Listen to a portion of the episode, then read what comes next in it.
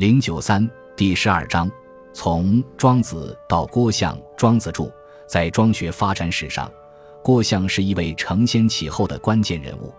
他一方面从根本上打破了庄学在两汉三百余年间的沉寂局面，总结了魏晋时期数十家的研究成果，把庄学发展成为一门显学；另一方面，他把《庄子》书改编成流传至今的定本。并且按照玄学的思路提出了自己对庄学的理解，给后世树立了一个卸庄的范例。历代学者大多肯定郭象在庄学发展史上的地位，但是对郭象的庄学本身却是褒贬不一。褒之者称郭象之著真可谓得庄生之旨，其高处有发庄意所未及者；贬之者则认为郭象的庄学曲解了庄子的原意，阉割了庄子的精神。这场争论自近代以来一直延续到现在，是道家思想史上的一大公案，其意义实际上远远超过了对郭象的庄学本身的评价，而涉及到一系列根本性的理论问题与历史问题，诸如什么是庄子的原意，怎样才是继承了庄子的精神。如果认为庄子的原意是反对儒家、否定明教、向往无和有之相的超越境界、追求绝对的精神自由。则郭象的庄学显然是一种曲解，真正继承庄子精神的应该是阮籍、嵇康的月明教，而人自然非汤武而伯尧舜的思想。反之，如果认为庄子和儒家一样，也是在探索一种内圣外王之道，他对儒家冷嘲热讽式的批判，并不是对立面的斗争，而是站在宇宙意识的高度，对儒家的人文情怀所做的一种深沉的反思和理论上的升华。那么，在新的历史条件下，真正继承庄子精神的就不是阮，继而应该是郭象的庄学。事实上，无论是阮、姬的月明教而任自然的思想，或是郭象的明教及自然的思想，都可以在庄子的本文中找到自己充分的依据。庄子的原意扑朔迷离，本身就是一个复杂矛盾的综合体。魏晋时期，随着人们不同的价值取向和理论选择分化，发展成阮。基于郭象两种不同倾向的庄学，其实是一种逻辑的必然。既然如此，那么我们应具何标准来判定哪一种庄学是庄子的正解？如果以庄子的本文为据，则不能以阮、姬为是而以郭象为非，也不能以郭象为是而以阮、姬为非。这两种不同倾向的庄学都不失为一种正解。但是在庄子的本文中，这两种不同的倾向是并存于一体的。用庄子的话来说，他们仅仅是记而非所以记。从记上看，貌似矛盾；就所以记而言，却是内在统一的。那么，庄子原意中的所以记究竟何在呢？再进一步追问，在两汉时期，人们对庄子的记与所以记都不感兴趣。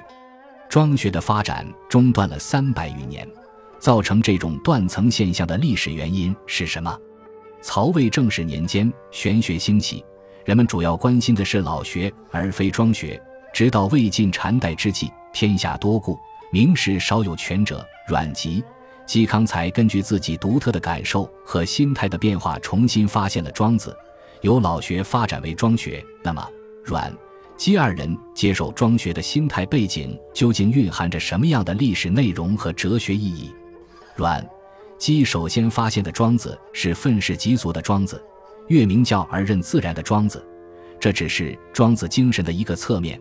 到了西晋统一以后的元康年间，郭象又发现了庄子精神的另一个侧面，即探索内圣外王之道的庄子，力求消除自然与明教的对立而使之趋于统一的庄子。如果肯定玄学的这两个理论形态都是庄子精神的承传，那么由此上溯到先秦。庄学与儒学究竟是一种对立的关系，还是一种互补的关系？庄学发展的理论线索和历史动因究竟是什么？庄学在作为整体的中国文化中究竟占有什么样的地位，起了什么样的作用？生活在现代的中国人究竟应该用一种什么样的心态来继承庄子的精神？是像阮籍、嵇康那样继承他的愤世嫉俗的一面？来煽起一股虚无放诞之风呢，还是像郭象那样继承他的内圣外王之道，来谋划一种现世的逍遥？诸如此类的一系列的问题，都是围绕着对郭象庄学的评价自然引发出来的，是题中的应有之义。而所有这些问题，最后都归结为一个怎样才算是对庄子思想的真正理解的问题。庄子曾说：“夫随其诚心而失之，谁独且无失乎？昔彼之代而心自取者有之，愚者与有焉。”也许照庄子看来，无论是阮。姬的庄学，或是郭象的庄学，都只是在记上做文章，并没有真正理解他的所以记。关于这种所以记，庄子认为是其言也，其名为吊诡。万世之后而一遇大圣，知其节者，是但沐浴之也，其物论。从这个角度来看，要想真正理解庄子，做到莫逆于心，几乎是不可能的。因此，本章的主旨不在于抢作解人。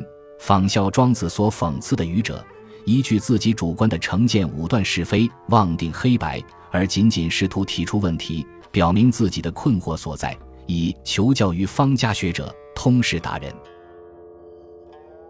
本集播放完毕，感谢您的收听，喜欢请订阅加关注，主页有更多精彩内容。